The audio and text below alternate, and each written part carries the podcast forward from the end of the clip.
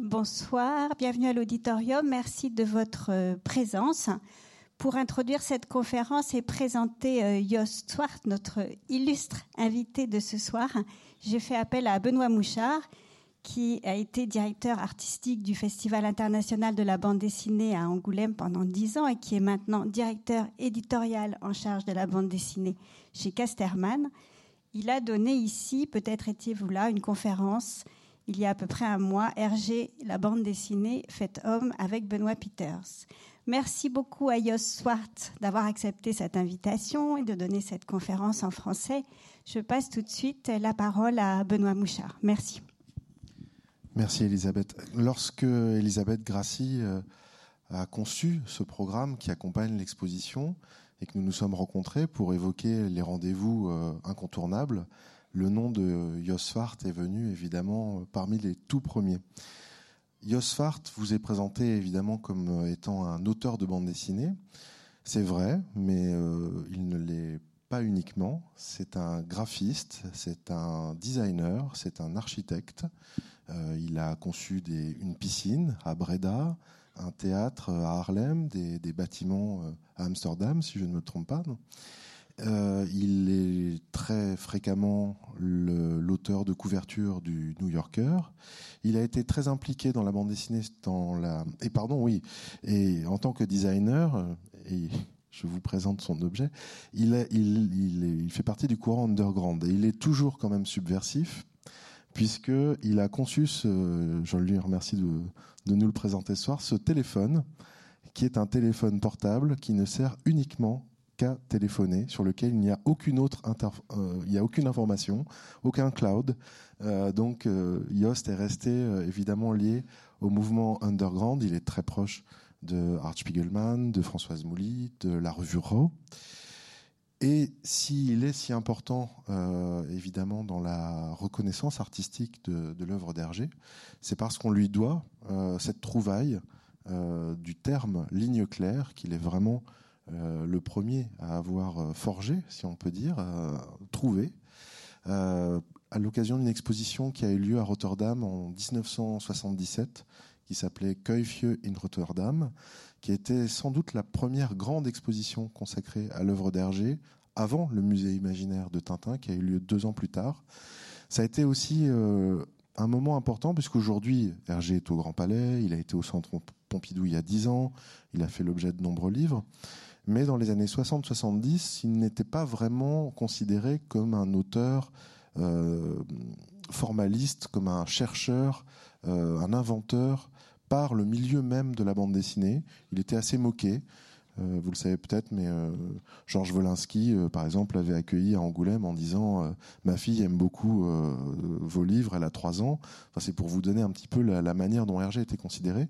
Et Yost a été un, des premiers à développer un, discours et à mettre en évidence aussi quelque chose dont je crois il va nous parler ce soir, qui est le lien très fort d'Hergé à la modernité, au fait qu'Hergé a commencé à dessiner à la fin des années 20, au tout début des années 30, au moment de l'émergence de l'art déco. Il y a une très belle exposition en ce moment sur l'esprit du Bauhaus. C'est évident qu'il a eu ça aussi dans l'œil. Il a eu deux styles, pour parler de compatriotes euh, néerlandais aussi dans l'œil. Et Jost a été vraiment le tout premier, je crois, à avoir théorisé sur euh, cette vraiment cette architecture, ce sens de la composition, euh, cette, ce trait cerné, ce goût des formes et de la géométrie, des, lignes droites, des lignes épurées. Et je crois que c'est le sujet de sa conférence de ce soir. Donc je vais lui rendre son téléphone et je vous demande de lui faire un triomphe, bien sûr. Monsieur Jos Swart.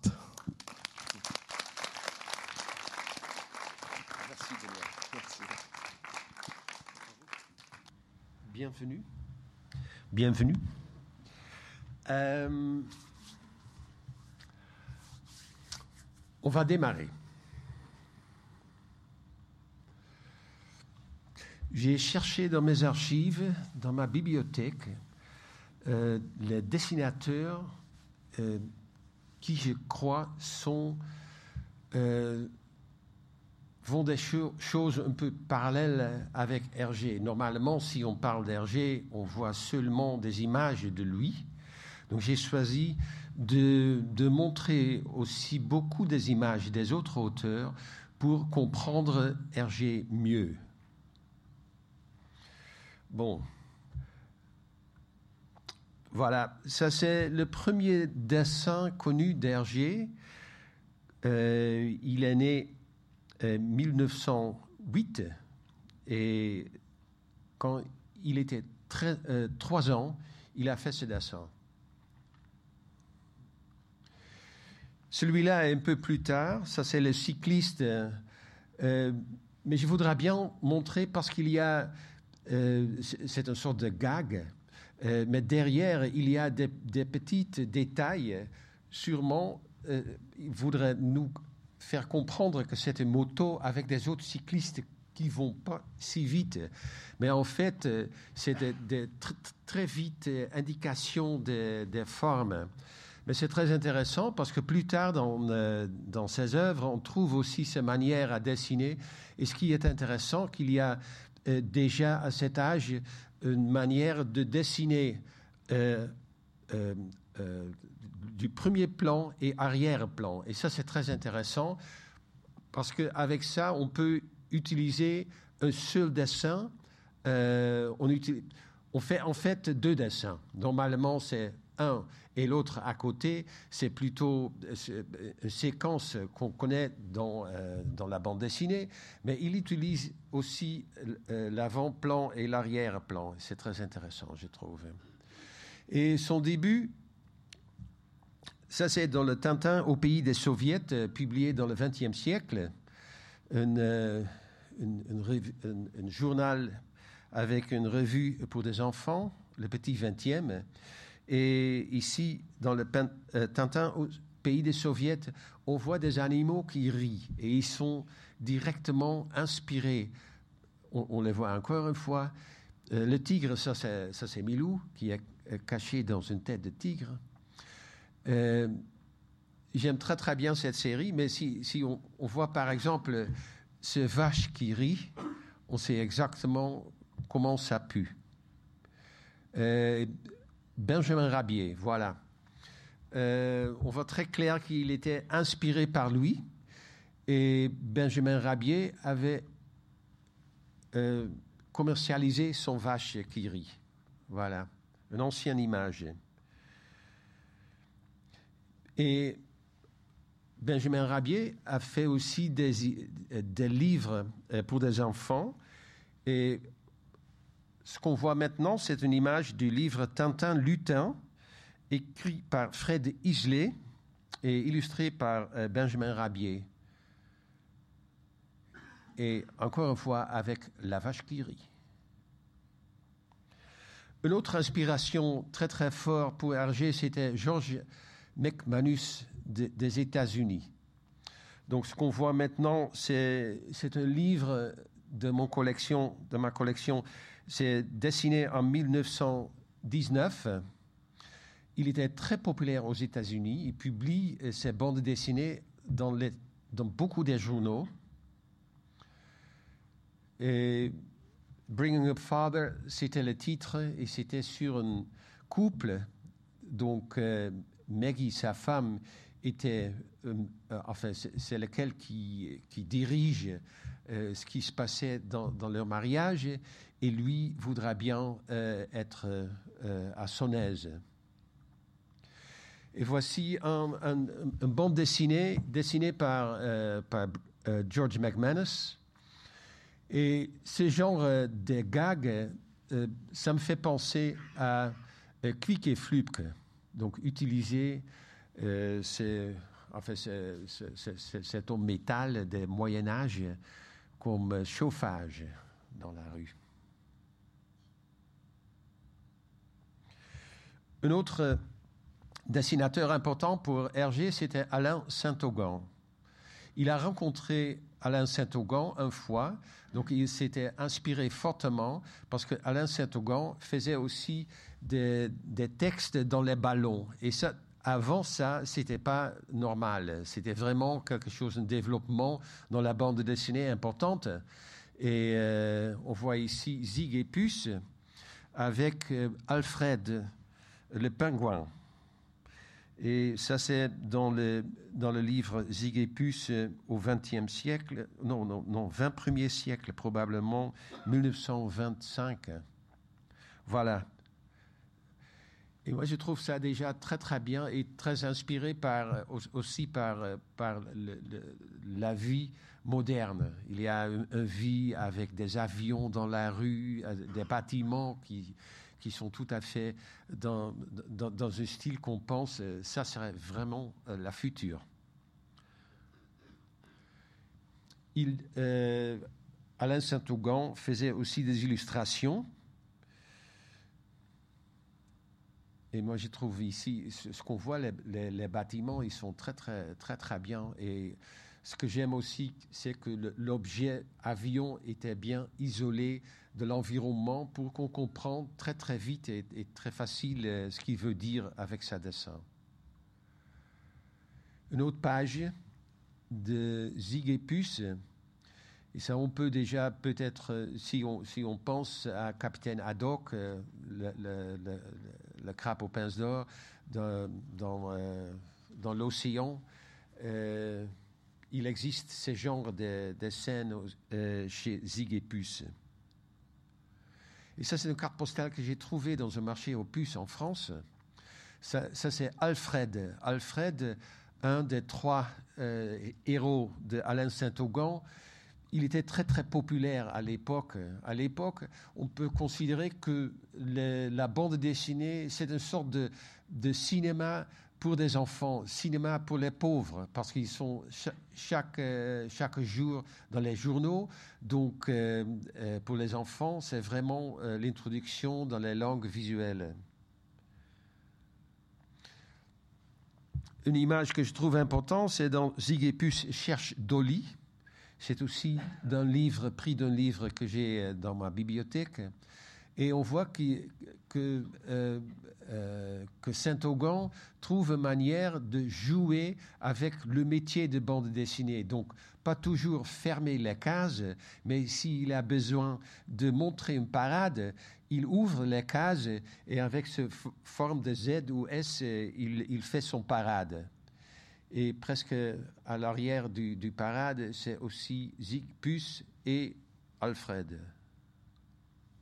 Et Hergé a fait la, même manière un peu. Ici, on voit aussi le, mot fable, on fait de, gauche à droite, on, tourne euh, autour du mot et on fait, fait une forme de Z pour, euh, euh, pour montrer une façade. La même avec les cyclistes du début, on peut dire qu'il utilise l'arrière-plan et euh, arrière et premier plan et arrière-plan. Merci beaucoup. Oui. Ça bouge. Voilà. Si on parle du cinéma, je crois ce scène, quand j'étais petit, on avait le livre euh, Le crapaud pince d'or euh, à la maison et déjà aux premières pages, c'était ce scène avec Milou. Et je trouve ça, euh, si, on, si, on voit comme il bouge, son, son, son grimace, et avec, avec ce boîte, c'est incroyable, incroyablement bien fait. Il y a une intelligence de, de laisser bouger euh, une, une, caractère dans, dans une scène. Mais il a fait bouger aussi des choses avant ici dans, euh, dans le euh, Tintin au pays des soviets, 1929. Euh, je vais, je vais, je vais montrer ça staccato. Voilà. Il monte sur le cheval. Voilà, le cheval ne veut pas. Paf, une autre.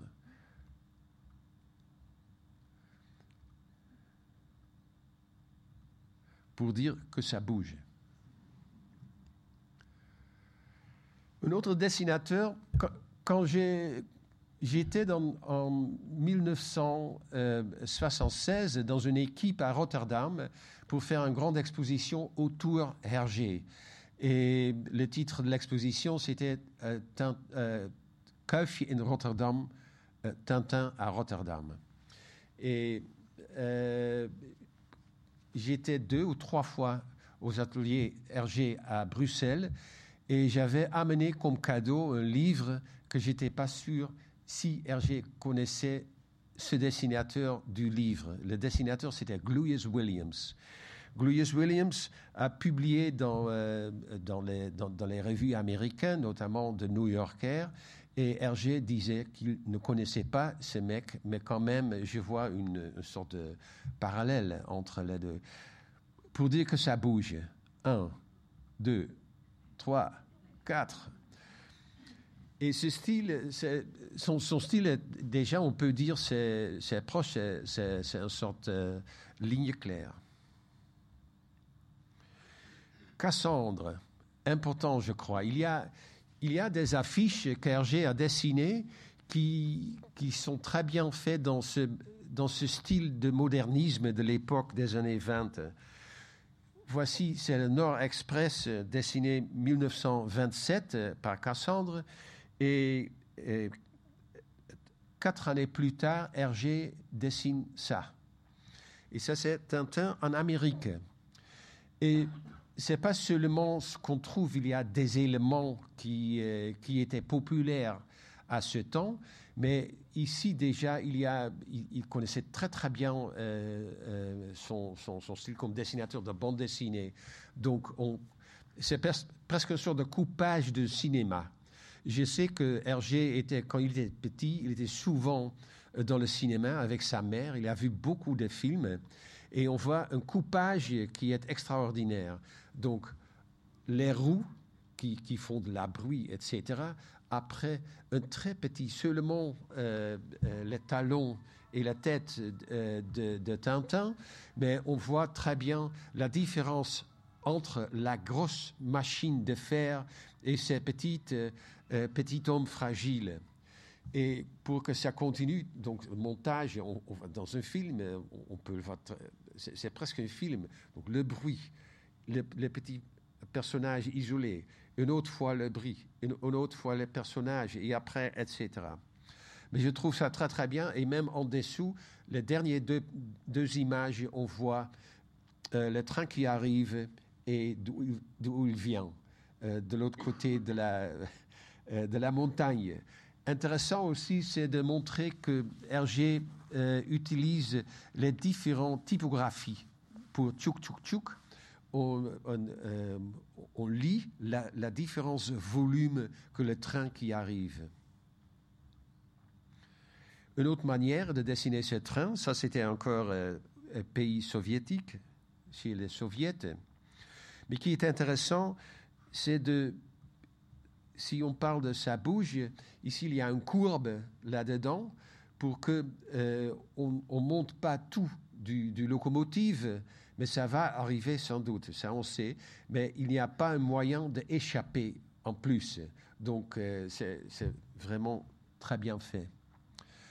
Ici, Tintin cherche des choses avec une, très peu de, euh, très peu de lignes, très peu de- des informations. On peut dire, euh, il monte d'abord et après, on voit qu'il y a la porte qui est euh, dans une très petite, il, il n'est pas ouvert, mais on voit la lumière qui est derrière. Donc ça fait penser au lecteur, qu'est-ce qu'il y a derrière cette porte? Il a utilisé cette, euh, cette manière beaucoup. Voilà, il y a un tunnel, ça c'est le, cigaro, le cigare du pharaon, 1932. Et il fait ça aussi, j'ai Josette et Joko. Bien sûr, la rampe euh, donne l'idée qu'il y a une, euh, escalier derrière.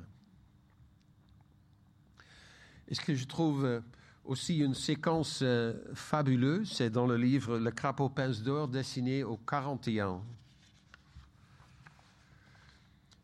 Parce que ce, que ce qui est important, c'est que dans la deuxième image, on voit Tintin et à côté de sa tête, on voit que Haddock est pris par deux, euh, par deux messieurs.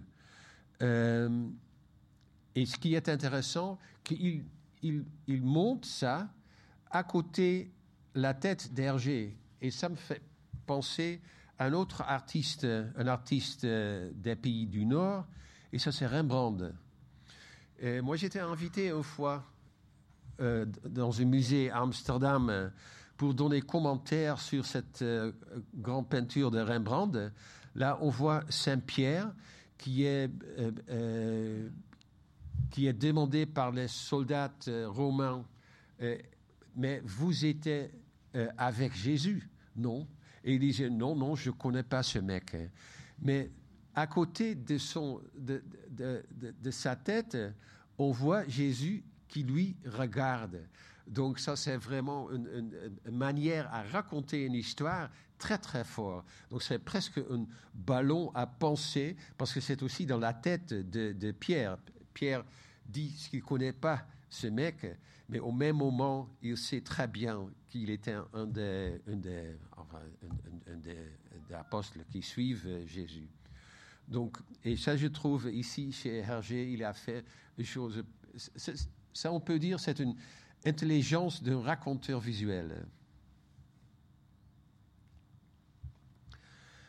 Ici encore, euh, utiliser des, des, silhouettes, utiliser le noir, parce que le noir peut donner mieux l'information que seulement un dessin avec des lignes. Mais ça, donne, ça dit aussi quelque chose sur, euh, sur la lumière, sur le, sur ils ne sont pas des nuages, mais, euh, entre la lumière, un objet entre les yeux et la lumière, c'est une silhouette. Donc euh, ça donne aussi information sur le ciel. Et ça, je voyais euh, aussi dans un dessin euh, en 1931, un dessin américain par John Helt Jr. C'est un illustrateur qui, faisait beaucoup pour les revues populaires américaines. Il faisait ça. Aussi des silhouettes très bien faites. Je reviens plus tard avec autre image de John Held. Olaf Gulbranson, c'était un dessinateur américain, aussi des oiseaux, mais tout à fait différentes. On voit l'information, c'est dans le bec et les griffes, et le reste, c'est le noir, c'est la silhouette, et ça marche très très bien. C'est une très bonne composition. Ça, c'était en 1915. C'est un illustrateur qui faisait beaucoup dans le, dans le revue Simplicissimus. On peut dire Simplicissimus, c'est un peu comme l'assiette au beurre en France. Et voilà, voici une autre. Et comment utiliser une, minimaliste de coloration, mais qui, qui, est, qui est très, très fonctionnelle. Il a, il a dessiné aussi son, euh, son, son euh, euh, autobiographie, Es war einmal. Et là-dedans, dans, dans les, des lignes sobres, il raconte des choses de sa jeunesse, par exemple ça. Et on, peut dire que certains détails sont importants pour lui, donc il, prend un peu de finesse dans ces détails. Et voici, ça me fait penser aussi, plus tard, Hergé est dans, euh, dans ma conférence avec un dessin, ce qu'il trouvait le meilleur qu'il a fait. Ici, on voit un monsieur qui, euh, euh, avec la hache, c'est la hache ou la faux, je ne sais pas. deux positions de mouvement. Donc, il n'a pas fait ça en deux dessins, il a fait deux, mecs qui sont presque les mêmes et il a, dessiné euh, le mouvement euh, avec, avec ces, deux, ces deux mecs, le mouvement. Et ici, la même chose. C'est aussi le mouvement fait par deux mecs. Et ici même, euh, de, de dessiner pas tout le cheval ou pas tout euh, euh, tous les arbres on comprend très bien que c'est dans la neige et peu d'informations et beaucoup raconté. Et de ce dessin, je passe maintenant parce que après, enfin, il y a celui-là, il, y a des loups, mais j'aime bien que le, le loup qui est le plus vite, on ne le voit presque pas. Mais ça donne une très bonne profondeur dans le dessin. Et Hergé sait comment le faire. Il fait ici Tintin, il fait une, un moitié cheval, un moitié euh, indien, et de l'autre Indien, on voit presque rien, mais on sait qu'il est là. Et ça fait penser un peu à Georges de Latour, qui, qui est très très bien de former des gens autour une, une bougie. Et euh, ça donne une, une, profondeur splendide. Et voici, voici l'arbre, c'est euh, dessiné en 1931, l'arbre qui, qui divise euh, euh, euh, ce qu'on voit, le panorama, mais c'est très bien parce que ça donne l'idée qu'il y a quelque chose proche et derrière, proche et loin. Un autre proche et loin d'Hergé, c'est les sept boules de cristal dessinées 1948. Et voici, c'est un dessin euh, ce qu'il a fait pour couverture de Tintin, la revue Tintin. Et ça, on voit aussi euh, ce qu'il dessine. Euh, il, sait de créer une profondeur avec sa manière très intelligente. Et ici, dans le, dans le dessin pour le lotus bleu, donc il a fait avec beaucoup d'informations de son ami Chang, qui a notamment dessiné les, caractères chinois dans ce dessin.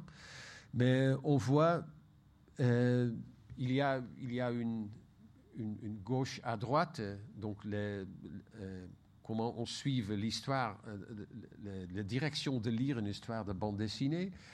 Et après, pour la version couleur, il y a ajouté quelque chose extra à gauche. très bien fait, très précis, mais de mon avis, celui-là est mieux. Parce qu'à gauche, il y a beaucoup d'informations qu'on ne voit pas, mais qu'on peut imaginer. Et ça, c'est toujours un, point fort de laisser imaginer les gens des choses. Quand même, c'est beau. Et, voilà, voici pour imaginer des choses, euh, il dessine un, deux, trois non, presque, presque personne est en total. Il y a toujours caché quelque chose. Très bien fait. C'est une page couleur pour, pour l'édition noir et blanc de Lotus bleu. Donc, euh, après la Deuxième Guerre mondiale, euh, euh, Hergé a décidé de faire des livres en couleur en moins des pages parce que le papier était cher à l'époque. Donc ils ont pensé peut-être de, de, recouper les pages et les mettre euh, euh, dans une autre euh, composition. donc ici, ça il a fait et dans un des...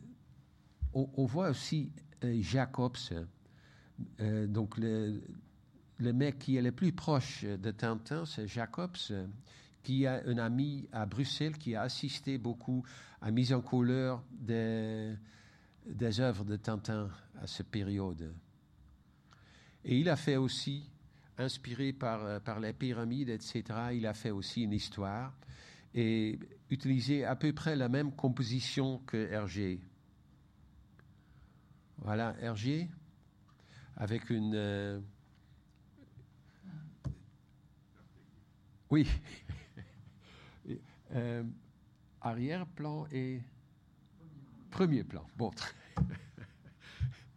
au premier plan, ce détail, et lui aussi au premier plan, détail. Et ça, c'était dans un autre livre de, Jacobs, comment il dessinait ces histoires de, de, de euh, Blake et Mortimer. Et en retour de Alain Saint-Augan, très très beau, très années 20. C'est Alain Saint-Augan qui, qui, dessine une porte et ça fait penser à les, les grandes affiches de Cassandre. Et aussi pour, euh, pour Cassandre, il dessine la grandeur des, des, navires, le plus grand possible. Donc c'est comme ça. Et pour, pour donner une information supplémentaire, ça, ils sont des oiseaux blancs qui, euh, qui sont euh, ce qu'on voit, voit bien sur le fond noir. Et ça donne encore une, impression plus grande.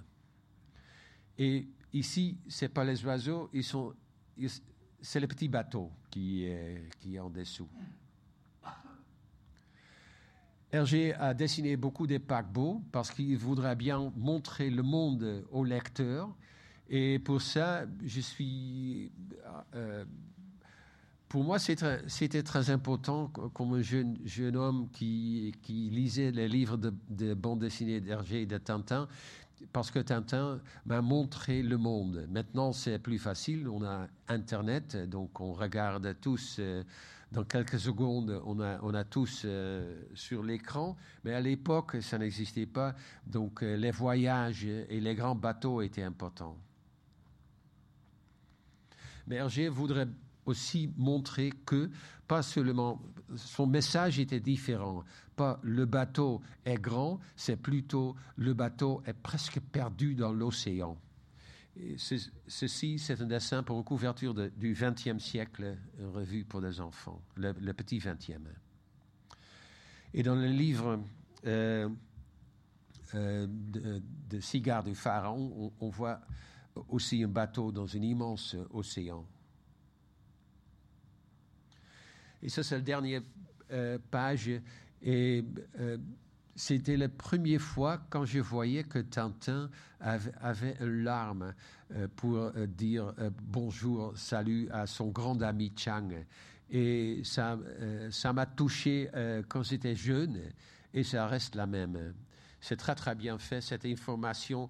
C'est aussi un coupage de cinéma, je trouve.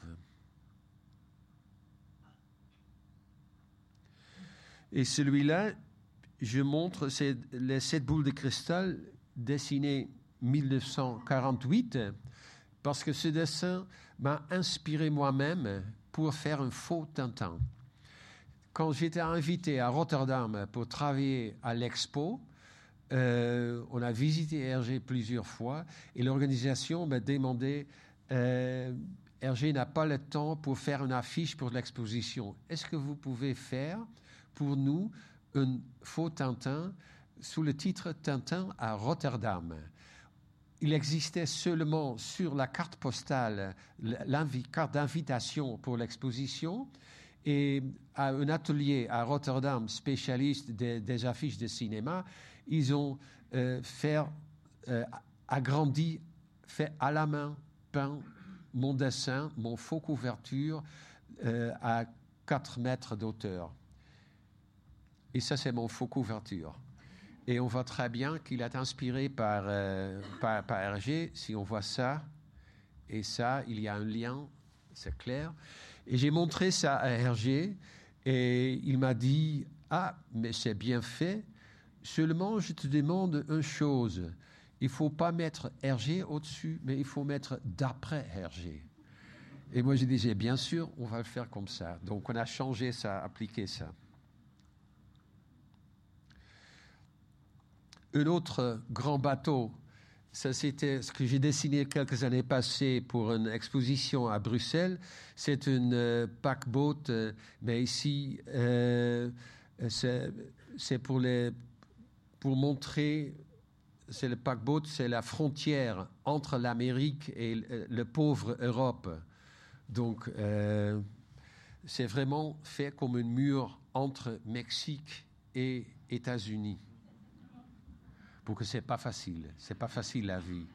On veut, on veut l'espérance, on veut, euh, on veut le dollar, etc. Un, bon futur, mais c'est pas facile. Donc c'est une autre manière, manière d'utiliser un paquebot. Pour cette exposition à Rotterdam, j'avais proposé au directeur de ne pas faire une seule euh, catalogue, parce qu'on pensait à faire un catalogue avec plusieurs chapitres. Et moi, j'ai proposé, pourquoi pas faire chaque chapitre un petit album pour, parce, que Hergé fait des séries de livres. Donc, si on fait une série de petits catalogues, on travaille un peu à sa manière. Ils ont accepté mon projet et pour ça, ils avaient besoin à quatre couvertures et moi, je les dessiné. Le premier, c'était le chapitre de Claire Lane, La ligne claire. Euh, c'est écrit autour des ancêtres et les racines d'Hergé. Donc j'ai dessiné Bob de Moor ici, il y a Jacques Martin, il y a Edgar Jacobs, le dessiné Mark Smith, et moi encore à l'époque avec une moustache. un chapitre qui montrait que Tintin n'était pas seul, donc il y a des autres personnages dans plusieurs livres, donc euh, j'ai fait ce dessin. Il y a un catalogue ses amis et ses ennemis. Il y a un catalogue euh, sur, sur les changements, ce qu'il a fait dans, euh, dans ses œuvres. Pendant, pendant des années que les, les, livres de Tintin étaient publiés, il venait des commentaires autour des stéréotypes donc Hergé a décidé de, euh, de changer ça dans les futures éditions. Et on trouvait à l'époque intéressant de parler de, de cette manière. Et moi, euh, je me disais, on peut aussi dire ce qu'il a caché son histoire. Donc, euh, comme journaliste, je voudrais bien montrer les deux choses, les deux périodes de l'histoire, l'ancienne période et son nouveau euh, des changements. Ce qu'on voit maintenant, c'est une sorte d'autocollant collé sur la couverture et en dessous, et on ne disait pas aux gens. Donc, mais il y a caché quelque chose en dessous. Et si on, si on achète cette. Euh, il y a euh, chez des bouquinistes, on le, trouve de temps en temps, une ancienne.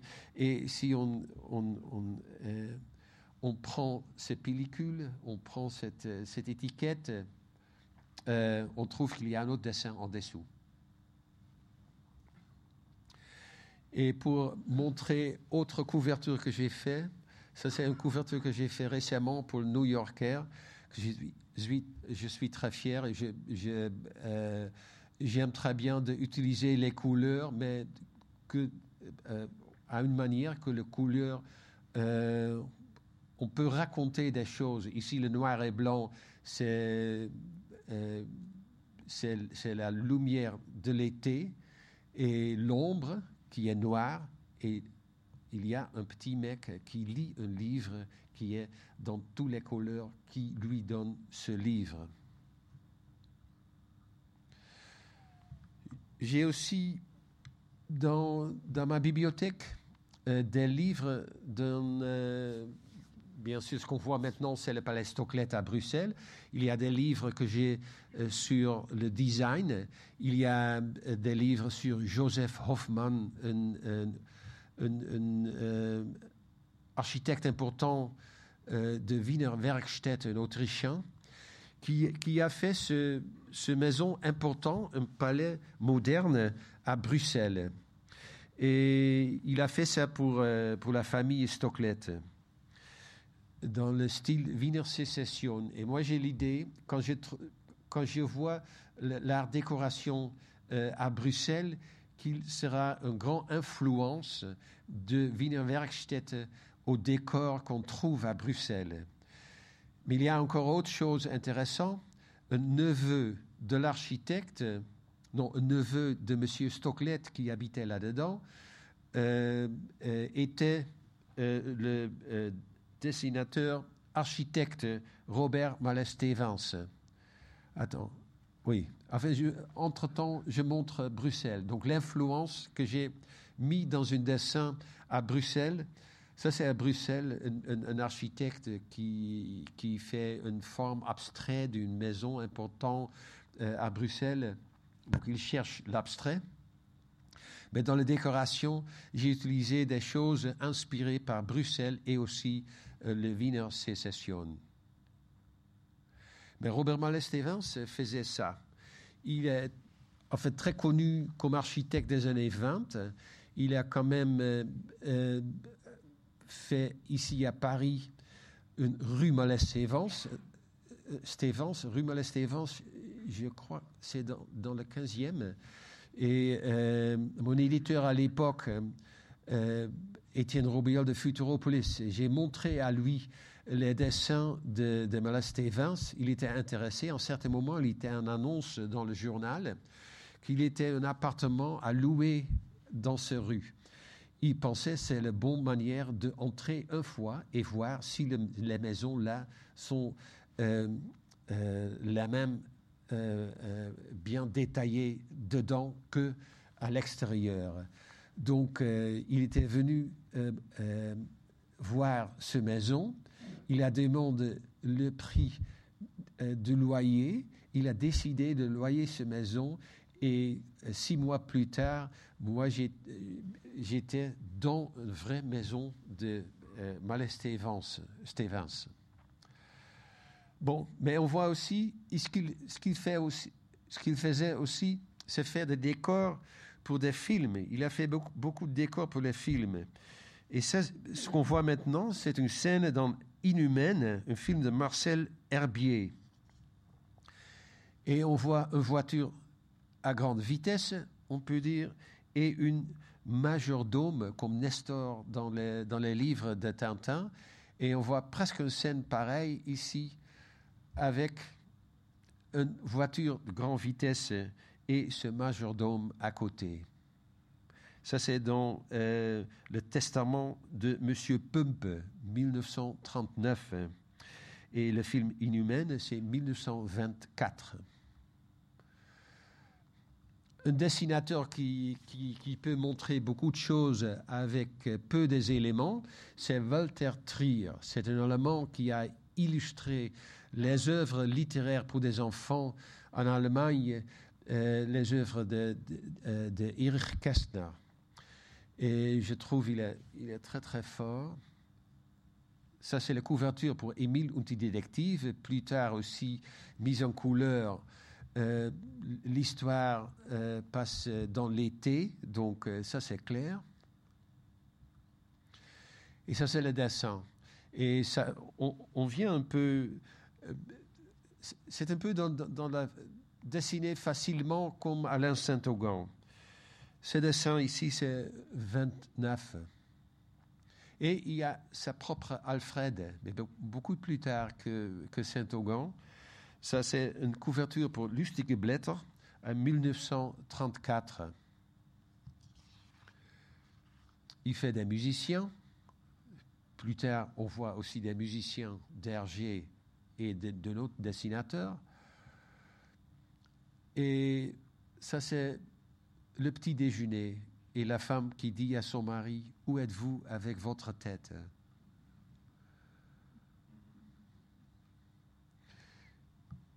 C'est une corps qui est saine et une tête pleine. Enfin. Euh, Trier, il, s'éloigne un peu de, de la réalité, et ça c'est intéressant.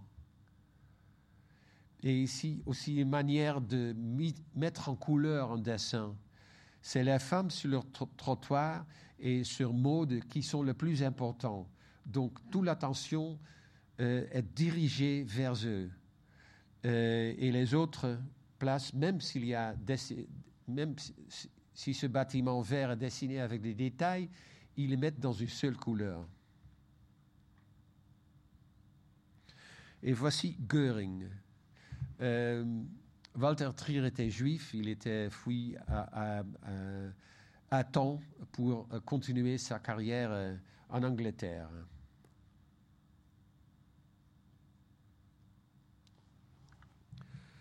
Voilà un autre euh, dessin avec une profondeur immense. Ça, c'est dans le temple du soleil, Hergé. Et ce que j'aime bien, c'est presque. Si on voit en dessous, dans le coin, on voit les deux lamas et les deux caractères. Donc, une, c'est euh, ad hoc, mais écrit très facilement. C'est presque comme ici. Et si on, se souvient, un des premiers dessins du cycliste, on voit que l'intelligence du dessinateur est déjà là.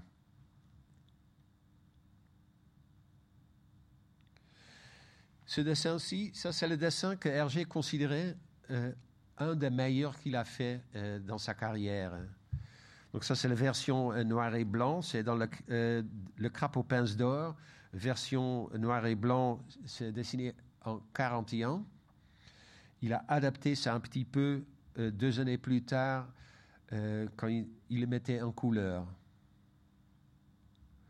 Parce que c'est presque comme comme un cinéma ce qu'on voyait dans le, dans le dessin de Olaf Gulbrandsson, euh, s'il si, s'il y a deux mouvements du même, euh, du même, en fait, deux parties du même mouvement dans un dessin, Hergé, il, il a dessiné ici 1, 2, 3, 4, 5, 6, 7 euh, vers, euh, coupage du même mouvement et il, il a le divisé euh, sur, des, sur sept différents messieurs. C'est très intelligent. Euh, Nicholas Bentley, un, Anglais qui, dessine euh, différents stades euh, de, boire, on peut dire. Aussi différents stades et une bonne division de, de noir et blanc. The, a meeting of the board. Ça aussi, c'est John Helt Jr. Donc, il a divisé des gens. Les trois filles sont blancs. C'est très, très bien ce qu'ils sont mis sur, un canapé euh, euh, euh, noir. Et l'autre monsieur qui, qui se sent presque rien parce qu'il est noir sur noir, donc il, il n'a pas il n'est même pas encore.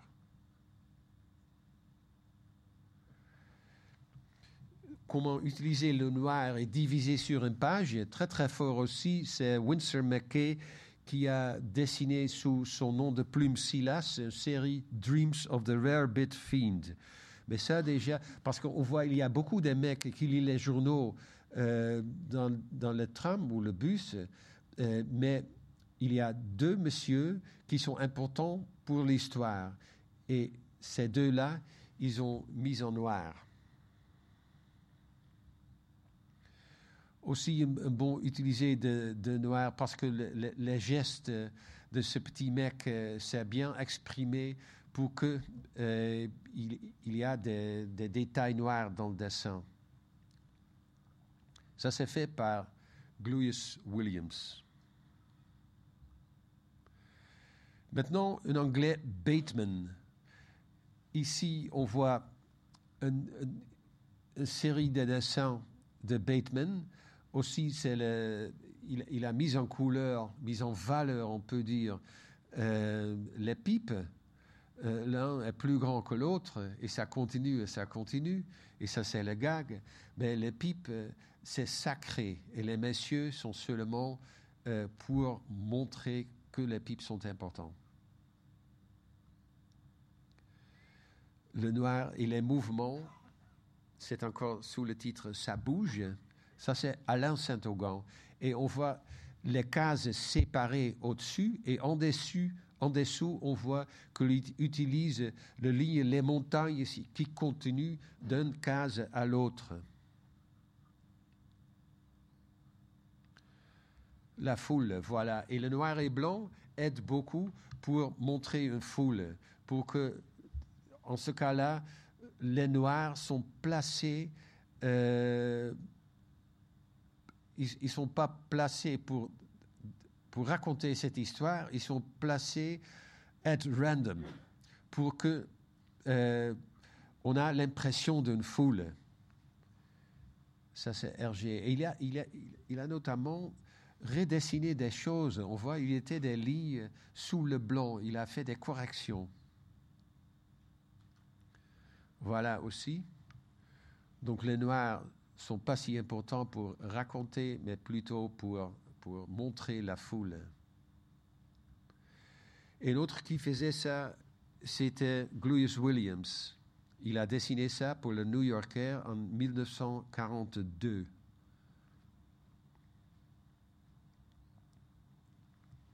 Ici, une autre manière du foule. Donc, on a, on a euh, c'est pas la danse. Si, si on explique euh, euh, euh danse, on utilise peut-être un couple ou deux couples, mais, mais ici, c'est la foule. C'est aussi John Held Jr. Et il a notamment fait ça, une couverture pour Vanity Fair en 1919. Et là aussi, les différentes couleurs, c'est pas ce qu'on dans, dans, une peinture. Si, si, on, par exemple, si on voit une peinture de Rembrandt ou euh, euh, euh Georges Latour, on sait certaines couleurs sombres au premier plan et sous une lumière une autre partie du scène, etc. Mais ici, ici ils sont jetés, sont comme des confettis sur la pelouse.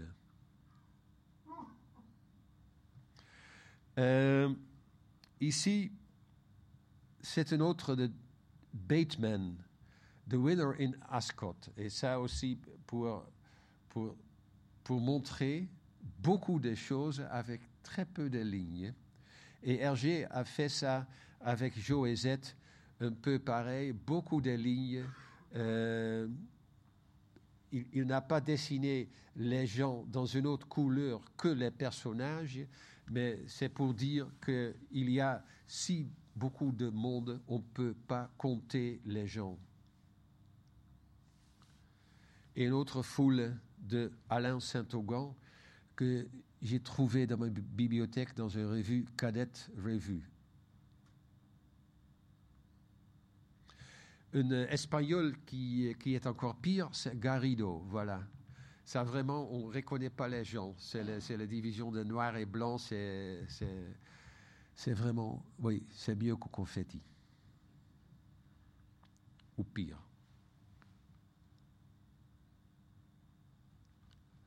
Et Fougas, ça c'est un dessinateur un peu exemplaire qui, qui, qui, qui est un styliste et ici, de, de loin, euh, c'est pas clair qui se passe, mais si, si on regarde bien, on sait qu'il y a un seul monsieur euh, que tout le monde le regarde.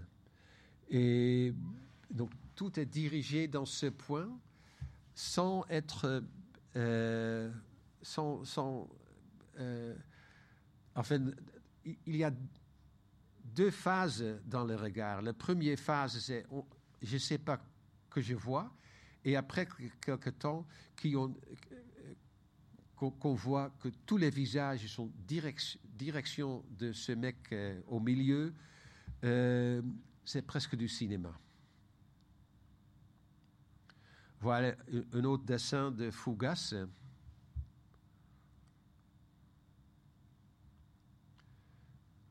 Ça, c'est un dessin de Fougas, euh, une annonce qu'il a fait pendant la Deuxième Guerre mondiale pour demander aux gens de ne pas dire tous dans les cafés parce qu'il peut être des espionnages, des espions d'Allemands dans les cafés. Donc, euh, prudence. Il a fait ça, ça je trouve très très bien, le soufflet. Euh, on voit ce coq et euh, le prochain dessin, c'est ça. Et moi, je trouve ça sublime. Si, si on peut raconter des histoires euh, en des lignes, enfin, faire des combinaisons, etc., très intelligent. Et si c'est surtout la composition que je trouve très, très important, c'est normalement si une voiture touche une autre, on a un accident, euh, les, voitures sont un derrière l'autre, mais il a fait ça dans une courbe pour, pour qu'on peut voir que c'est quoi le résultat de l'accident. Donc, et le mec qui sort de voiture, qui est isolé, enfin, il y a du blanc autour pour que on sait bien c'est lui qui est, qui est le plus important dans le dessin. Et voici un autre dans une, euh, dans une courbe.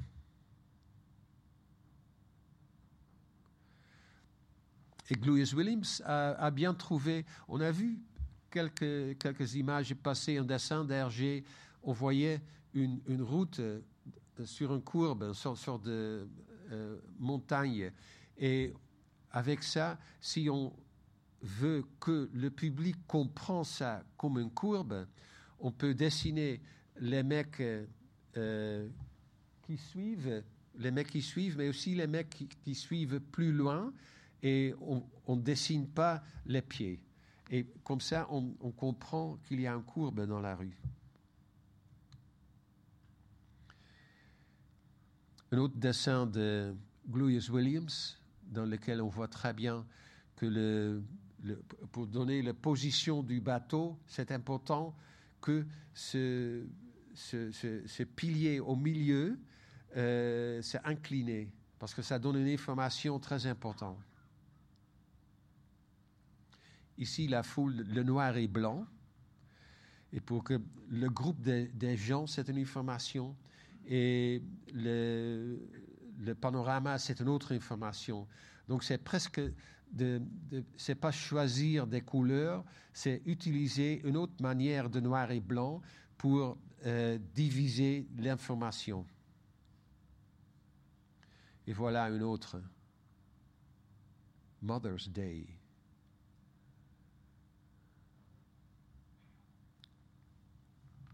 et encore un autre. Et ça, c'est une bande dessinée en, deux dessins, on peut dire. Les taxistes, ce qui veut bien que, le monsieur prend un taxi, et il dit non. Et quand il pleut, ça va comme ça. Tout le monde le demande, et le taxiste a dit non.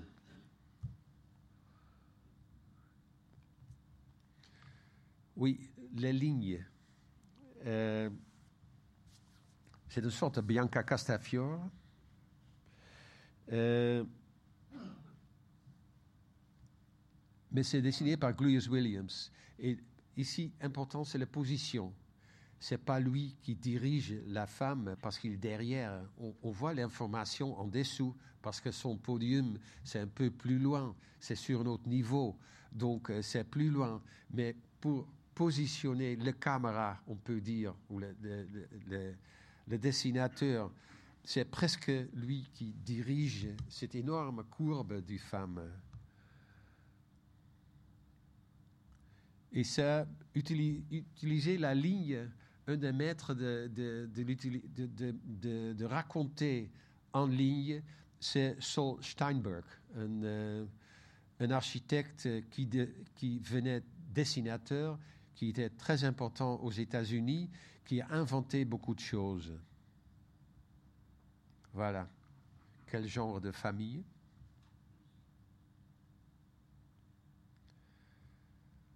Il dessine lui-même. Ça, c'était 42. Oui. Il faut faire sa propre escalier. Et ici, déjà, on voit comment il, explique la langue. Il venait d'une autre culture, de, de, Romanie, je crois, et euh, il y a des, souvent dans les langues, il y a des, subtilités euh, dans les mots, mais si on peut l'expliquer euh, dans ton trait, c'est une autre façon, c'est typique pour le dessinateur, et beaucoup de choses comme ça sont inventées par euh, Sol Steinberg. Voilà, c'est le son du basse. Ça, c'est le son du tuba. Et moi, j'ai trouvé aussi.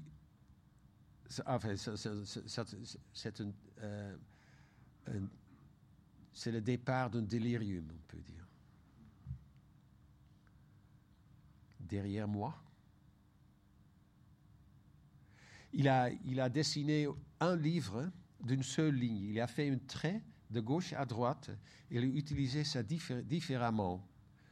Donc on voit le trottoir à gauche, euh, enfin, les, oui, linge, oui, la table et en fait tout ce, tout ce qu'on voit. Et avec la langue, il a, il a fait aussi autre chose comme ça. Yes, but.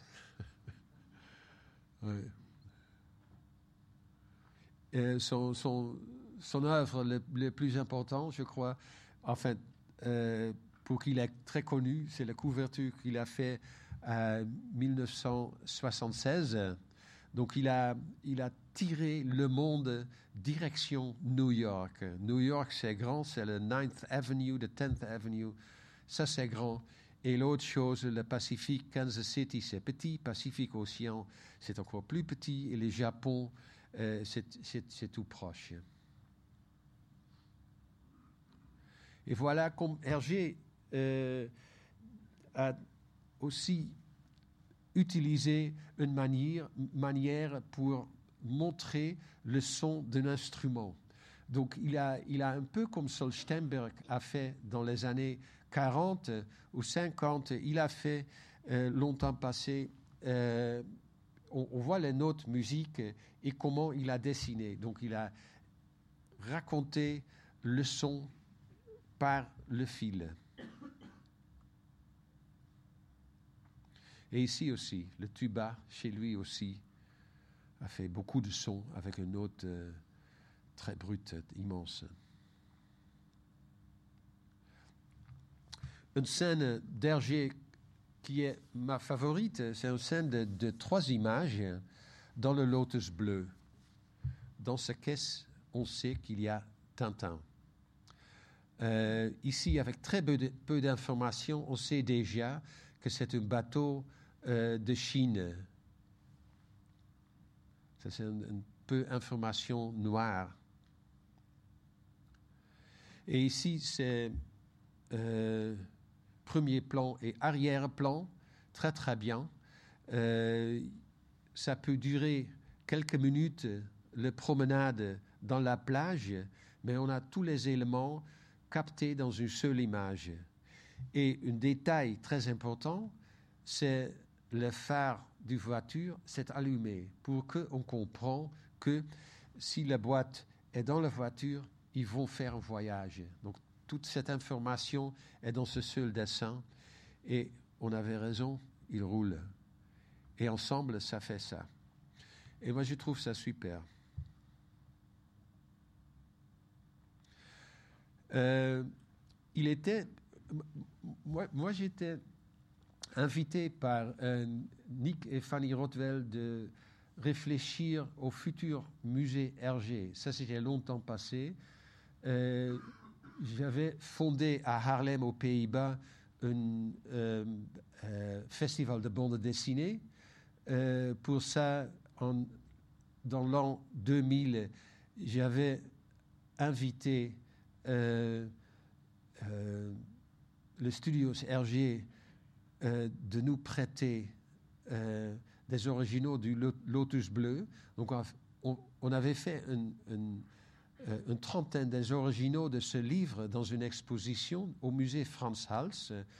Et pour la file rouge, j'ai utilisé la couverture qu'il a fait aux même époque pour le XXe siècle avec des scènes du Lotus Bleu. Donc ça, comme des petites peintures, ça donne une impression euh, du, euh, commence à suivre euh, l'aventure et en dessous, il était des pages originaux de, du, Lotus Bleu. La, Fanny et Nick étaient enthousiastes avec cette présentation et me demandaient de réfléchir au futur musée Hergé. Pour ça, pour ça on a fondé un groupe avec Thierry Grunstein, qui était directeur de musique, euh, directeur du musée de la, euh, bande dessinée à, euh, à, Angoulême. Donc, il a expérience comme directeur d'un musée. Aussi, le biographe Philippe Gaudin était dans notre groupe. Et ensemble, on a réfléchi quoi montrer au musée Hergé. Et on a écrit ça dans un cahier de charges pour Christian de Park et il a réalisé euh, ce bâtiment. Et à l'intérieur, je ne vais pas montrer tous, mais à l'intérieur, c'est euh, des formes euh, typiques architectoniques futuristes. Et on, promène d'un parti à un autre sur des balcons. Mais ces formes-là, euh, c'était pas facile de montrer des originaux sur un, sur un mur qui est incliné. Donc, euh, mais de l'autre côté, euh, le bâtiment c'était si intéressant, donc on n'osait pas dire à Christian de Park, il faut faire un autre bâtiment. Donc on a trouvé des solutions moi, je faisais à l'époque toujours des dessins pour, des rencontres. Donc, les jours avant une rencontre à Bruxelles, avec notre équipe et l'architecte, euh, euh, euh, j'ai expliqué comment sauver des problèmes. Et ça aidait beaucoup dans les, dans les, dans les conférences ou dans, dans, les rencontres voici, on voit déjà le mur incliné. Il faut une installation pour euh, montrer des originaux. Et finalement, ça c'est le résultat. Euh, pour la scénographie, j'ai travaillé avec Winston Spriet. On a trouvé ici, pour dans ces salles, des grands cadres avec des originaux de, du période le plus euh, explosif d'Hergé. Et au deuxième plan, il y a des photos qui donnent l'impression du période quand euh, euh, Hergé faisait ses dessins et aussi ses inspirations. Oui, euh, ça c'est les dernières images. ce que je vais montrer, c'est des pictogrammes pour le musée. À un certain moment, dans une, dans une rencontre, euh, on discutait les pictogrammes pour le musée. Et l'architecte m'a montré un catalogue avec des pictogrammes pour choisir. Et moi, je disais non, non, non, non, non, c'est pas, c'est pas possible parce que ça, c'est, ça, c'est les choses qu'on voit partout pour un musée euh, dédié à le dessin, à un des plus grands dessinateurs. Il faut qu'on fait des pictogrammes spéciaux pour ce musée. Euh, qu'on reconnaît faisait par un dessinateur. Donc moi, je vais le faire. Et ça, c'est euh, le vestiaire, la poubelle, euh, l'ascenseur, les escaliers, euh, la douche, ça c'est pour le personnel, hein, pas pour les visiteurs. Le restaurant, toilette gauche pour les hommes, droite pour les femmes, toilette pour les invalides, handicapés, et une librairie. Et avec ça, chers mesdames et messieurs, j'ai fini euh, mon conférence. Merci.